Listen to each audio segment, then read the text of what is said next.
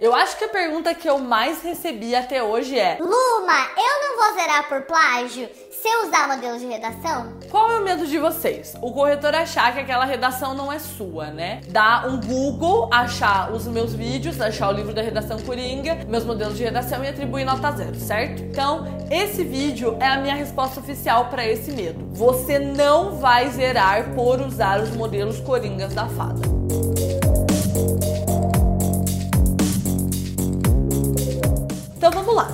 O que é plágio para o Enem? Plágio é cópia da proposta de redação e do caderno de provas. Olha o que a cartilha do participante fala. Quais são as razões para se atribuir nota zero a uma redação? E uma delas é cópia integral dos textos da prova de redação e ou caderno de questões. Então o que acontece? Quando você copia textos, tanto da prova, do caderno de provas, quanto da proposta, eles anulam as partes que você copiou e se o que restar lá tiver menos de oito linhas, você zera na redação. Ou seja, Plágio para o Enem não tem a ver com usar modelos coringas ou alusões coringas. Nesse caso, zerar por esse motivo é impossível.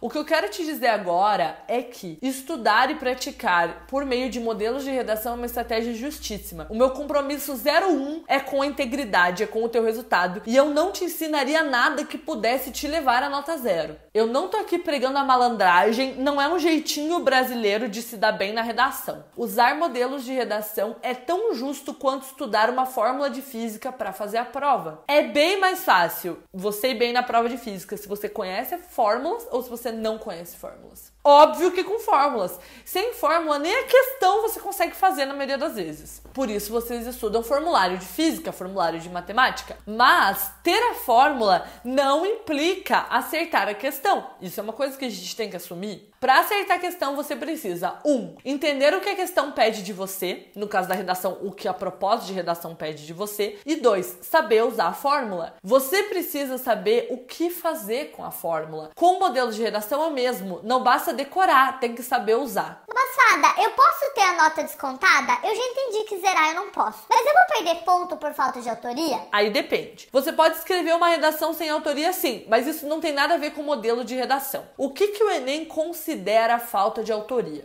O critério autoria está presente dentro da competência 3, que é o seguinte: apresenta informações, fatos e opiniões relacionados ao tema proposto de forma consistente, organizada e configurando autoria em defesa de um ponto de vista. E aí, quando a gente tem essa nota muito baixa é quando a gente faz o seguinte: apresenta informações, fatos e opiniões relacionados ao tema, mas desorganizados ou contraditórios e limitados aos argumentos dos textos motivadores. A falta de autoria para o Enem é quando o teu raciocínio não vai além do que a proposta de redação te dá. Ou seja, falta de autoria para o Enem é ter um raciocínio igual ao da proposta de redação. De novo, o Enem só tem como base a própria prova do Enem. Ele não tem como considerar plágio algo que está na tua cabeça, meu amor. Não interessa se é algo que você criou ou não, se é algo que você é, decorou ou não. Mas Luma, os modelos estão no seu canal.